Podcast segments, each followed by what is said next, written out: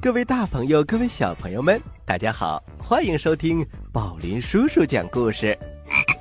我是小青蛙呱呱，你们好吗？哈哈，小青蛙呱呱，今天收听我们节目的小朋友，你们有福了。嘿嘿，宝林叔叔什么意思？因为啊，宝林叔叔今天给大家讲三个故事。哇，真是太棒了！小朋友们揉揉耳朵，准备开始听吧。本栏目由比亚迪特约赞助，在一起更完美。故事一箩筐，故事一箩筐。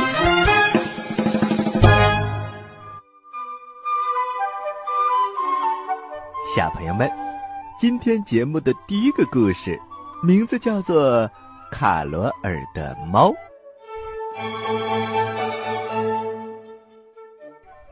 卡罗尔是一个非常可爱的小姑娘，她喜欢小动物，她非常想要一只猫。于是，爸爸对卡罗尔说：“咱们在报纸上登个广告吧，如果有人有多余的小猫，应该会送给我们一只的。”啊，爸爸，你的主意真是太棒了！卡罗尔也觉得这是一个绝妙的办法。很快，广告登出来了，是这么写的：有一个小姑娘非常需要你的帮助。需要什么帮助呢？她希望得到一只小猫。如果哪位有多余的小猫，可以联系我们。我们一定会给他一个舒适的家。广告登出来以后，卡罗尔为即将到来的小猫准备好了牛奶和点心，他还把松软又舒服的旧垫子放在布篮子里，给小猫做了一个窝。一切都准备好了，卡罗尔耐心的。在家里等着。叮铃铃，叮铃铃，门铃响了，一个提着篮子的小男孩走了进来。你好，你是卡罗尔吗？是的，大哥哥，你是谁呀？我在广告上看到你需要一只猫。这是我家大猫生的一只小猫，送给你，你可以叫它伯洛。哦，真是太谢谢你了，大哥哥。这只小猫伯洛是一只有着黑白花斑的小猫，它特别的可爱，特别是它的脸颊上有两处橙色的毛，就像红扑扑的。小脸蛋儿，卡罗尔从男孩子的手中接过小猫，他亲热的在脸上蹭了蹭，然后送走了小哥哥。当他走进家门的时候，就听到小花猫不停的喵喵的叫着。卡罗尔轻轻的抚摸着小花猫。这是你的新家，我会好好照顾你的。正说着，叮铃铃，叮铃铃，门铃又响了。卡罗尔开开门，这时候进来的是一位叔叔。请问这是卡罗尔的家吗？叔叔你好，我是卡罗尔。卡罗尔仔细打量着这位叔叔，他高高的个子，帽子拿在手里。哦，我的天哪！帽子里装着一只小猫，他的口袋里还装了一只，可真有趣儿啊！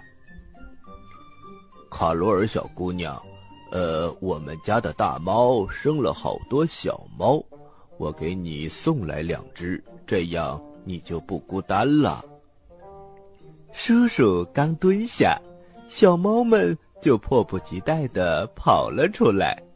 卡罗尔看着到处乱跑的小猫们，开心的笑个不停。这一天，卡罗尔家不断有人送来各种样子的和各种毛色的小猫。妈妈回到家，看着一屋子的小猫，他吓了一跳。哎呀，卡罗尔，怎么这么多的小猫啊？哼哼，妈妈，这都是叔叔和哥哥们送来的。到了晚上，卡罗尔的家闹翻了天，一只小猫跳上了钢琴，在钢琴键上走来走去，弄得钢琴叮咚叮咚的乱响。一只小花猫钻进了抽屉里，把东西翻得。乱七八糟，还有两只小猫正抢着毛线团儿。爸爸看着一屋子的小猫，皱起了眉头。呃，小猫太多了，家里养不下这么多，我们得想个办法。嗯，爸爸想什么办法呢？嗯，的确是太多了，把我的床都给占了。于是，爸爸又在报纸上登了一条广告，广告是这么写的：“我们这里有漂亮的小猫，免费赠送，请快来选取，先到先选。”广告发出去以后。想要小猫的孩子们，都来到了卡罗尔的家。他们把小猫一只一只的带走了。看着小猫被一只一只的带走，卡罗尔伤心极了。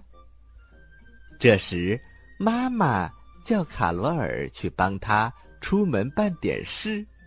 在卡罗尔出门的时候，家里还有。三只小猫，可是等他回来的时候，一只小猫也没有了。原本热热闹闹的房子里，一下子变得冷冷清清。卡罗尔难过的直掉眼泪。嗯，我的小猫，我的小猫，喵，喵。忽然，不知道从哪里传来了小猫的叫声，卡罗尔还以为是自己听错了。他看到一只黑白花斑的小猫从厨房里钻了出来，哎呀，真是又惊又喜！卡罗尔高兴的叫了起来：“哦，是伯洛，是第一只来我家的小猫。”是那位小哥哥送来的。伯洛也看到了自己的小主人，他立刻扑到卡罗尔的身边，用身子不停的蹭卡罗尔的手，好像在说：“主人，别难过，你还有我呢。”卡罗尔好像听懂了小花猫的意思。他高兴地抱着伯洛，开心地笑了起来。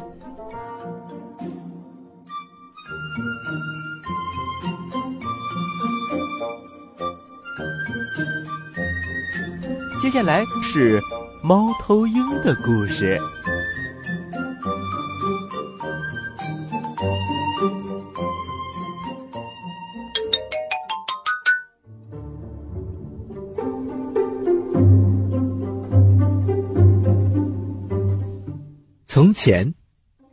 人类并没有像现在这么聪明。当时有一个小小的城市，城市里出现了一件稀奇古怪的事情：一只很大的猫头鹰，人们管它叫书狐。它在夜间从邻近的树林里撞进一家的谷仓里，可是等到天亮的时候，它害怕其他的鸟看到它，所以他躲在角落里，不敢出来。清晨，这家的长工来到仓库取干草，看到角落里蹲着一只猫头鹰，他不由得大吃一惊，他连忙走了出去。主人，主人，仓库里有个妖怪，我一辈子都没有见过这么可怕的东西，头上的眼睛转过来转过去，它准能把人一口就吞下去。主人听完之后。哈哈大笑，我知道你是个什么样的人，你非常的胆小。如果在野外让你碰到一只乌鸦，你一定吓得直打哆嗦；如果遇到一只死鸡，你一定会先找一根棍子，然后才敢走上去。你说的这个怪物一定没有那么可怕，我要先去看一眼，到底是什么怪物。主人说完，他非常勇敢的走进了仓库，到处查看。可是，当他亲眼看到这个稀奇古怪又非常可怕的动物时，不由得大惊失色。他比长工更加害怕，他连蹦带跳的逃了出来，找到了邻居，苦苦的哀求他们：“邻居们，邻居们，请你们帮个忙。”我的仓库里有一个陌生又危险的动物，我们一定要想办法怎么对付它。如果这个动物从仓库里出来，那么整个城市就会面临巨大的灾难了。就这样，大街小巷上一片哗然，喊叫声、喧闹声乱成一片。城里的居民拿着铁叉、耙子、镰刀、斧子。一起拥了过来，就像去打仗一样。就连城市的官员也都来了，市长走在最前面。他们在广场上集合完毕，然后列着队，朝仓库走了过来。他们把仓库从四面八方包围了起来，围得水泄不通。接着，有个胆大的人走上前去，提着铁叉。走进了仓库，可是紧接着，仓库里传来了一声惊叫，大胆的人抱头鼠窜逃了出来，脸色苍白，吓得连一句话都说不出来了。哎呀，太可怕了！这是什么呀？这么大的眼睛！接着，又有两个强壮的人走了进去，结果也好不了多少。最后上来一个人，这个人既高大又强壮，他因为作战勇敢而闻名天下。他大声地说：“光进去看看是不能赶走那个妖怪的，这里需要真刀真枪。可是我看你们全都吓得就像老鼠一样，没有人敢再进去了吧？”说完，他吩咐给自己递上盔甲。利剑和长矛，然后武装整齐，大家都非常的夸赞他。好样的，真是勇气过人呐！尽管许多人还在暗暗的为他的生命担忧，两扇仓库的大门打开了，人们看到了猫头鹰。猫头鹰已经移到了一根大横梁的中间去了，它趴在了那里。勇敢的人吩咐送来一架梯子，他把梯子放好，正准备往上爬，大家对着他呼喊了起来：“加油，加油！”等到快要到达上面的时候，猫头鹰看到有个人想靠近自己，另外外面的人大喊大叫，猫头鹰也有点发狂了，它竖起了羽毛。张开了翅膀，嘴巴一张一合，发出了粗哑的声音：“呜呼，呜呼，呜呼！”外面的人群向着勇敢的英雄大声的喊：“抓住他，抓住他！”勇敢的人小声的说：“谁如果也站在我这个地方，就不会大声的喊抓住他了。勇敢的人虽然又往前迈了一步，可是已经浑身发抖，立刻稀里糊涂的从梯子上掉了下来。现在再也没有人敢上去冒险了。这个妖怪呲牙咧嘴的对着我们最勇敢的人吹了一口气，那个人就中毒了，然后从梯子上稀里哗啦的就掉下来了。其他的人。可别去送命啊！就这样，人们紧急磋商，如何才能保证全城不被摧毁呢？可是他们讨论了很长时间，还是没有结果。最后，市长是个聪明人，他想到了一条出路。市民们，我的意见是这样的：我们使用共同的财政收入。支付这座仓库，当然，连同仓库里的一切，包括粮食、麦子、草，用来赔偿这位主人的损失。然后，我们把整座房子和那个可怕的动物一起烧掉，这样任何人都不用再冒危险了。你们要知道，节约是不能战胜恶魔的。于是，大家都同意了他的意见，在仓库的四周点起了火。不一会儿，大火冲天，猫头鹰悄悄地从窗户后面飞走了。北京街头每三辆新能源汽车就有一辆是比亚迪，最强大的纯电动产品矩阵已经成为用户购车首选。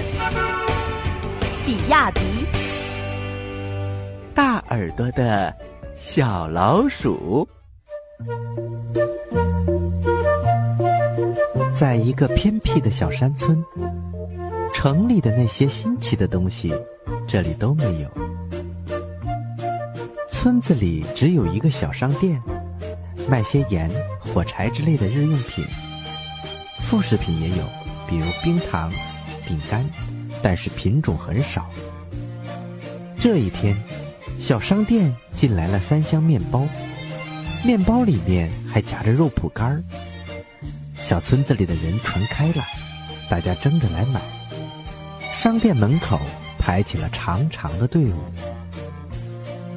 小商店的对面是一座废弃的仓库，在仓库底下住着一只大耳朵的小老鼠。大耳朵的小老鼠看到了排队买面包的人，兴奋极了。小店老板今天办喜事儿了吗？怎么给这么多人发食物呢？终于，排队的人都走了，大耳朵小老鼠急忙跑了过去，冲到了小商店的门口，喊住了正要关门的大叔：“等等等等，还有我呢！”店主大叔睁大了眼睛，他第一次接待一只老鼠，你。你也要买面包吗？嗯，对，我也要面包。好吧，拿钱来吧。什么是钱呢？我我没有啊。店主大叔又好气又好笑。没有钱怎么来买面包呀？我没有钱，请您告诉我怎么才能有钱呢？这个简单。拿自己的东西去卖，比如自己种出的粮食，这样就能卖到钱；或者你帮人家干活，别人就会付你工钱。大耳朵的小老鼠有点沮丧，我没有什么东西可以卖的。不过，您需要人干活吗？我帮您干活可以吗？店主大叔想了想，嗯，行。我昨天从地里收回来两袋花生，里面夹着很多的土，还有小石子儿。你帮我把这些东西都捡干净吧。店主大叔把两袋花生倒在了竹席上，大耳朵小老鼠马上就干了起来。几个小时以后，花生里的杂物全部都被剪掉了。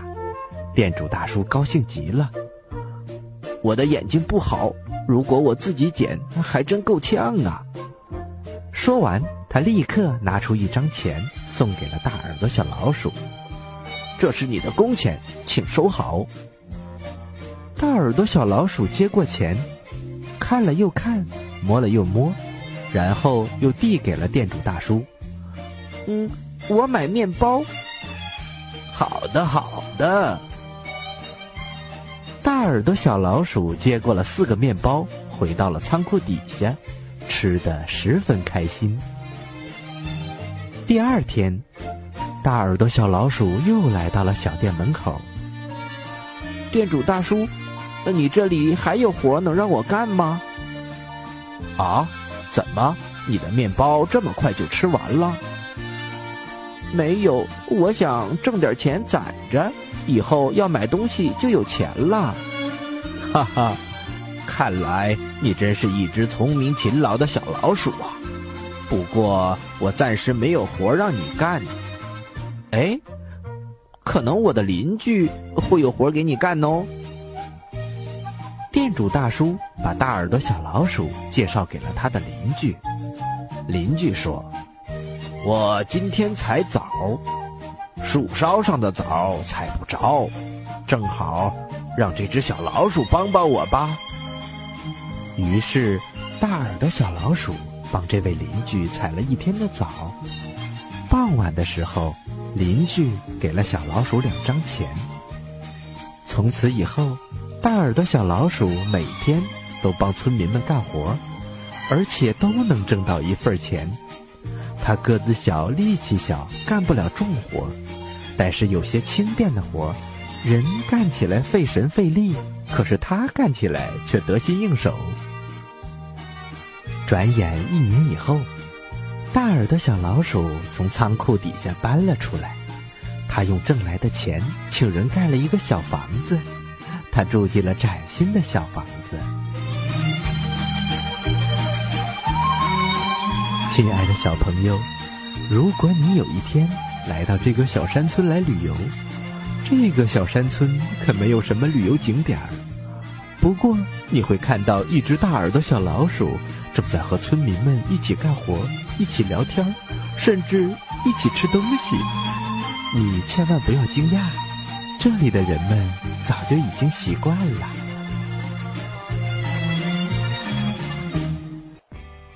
好啦。听完了三个故事，接下来就是呱呱提问题的时间，请小朋友们做好准备。我来问，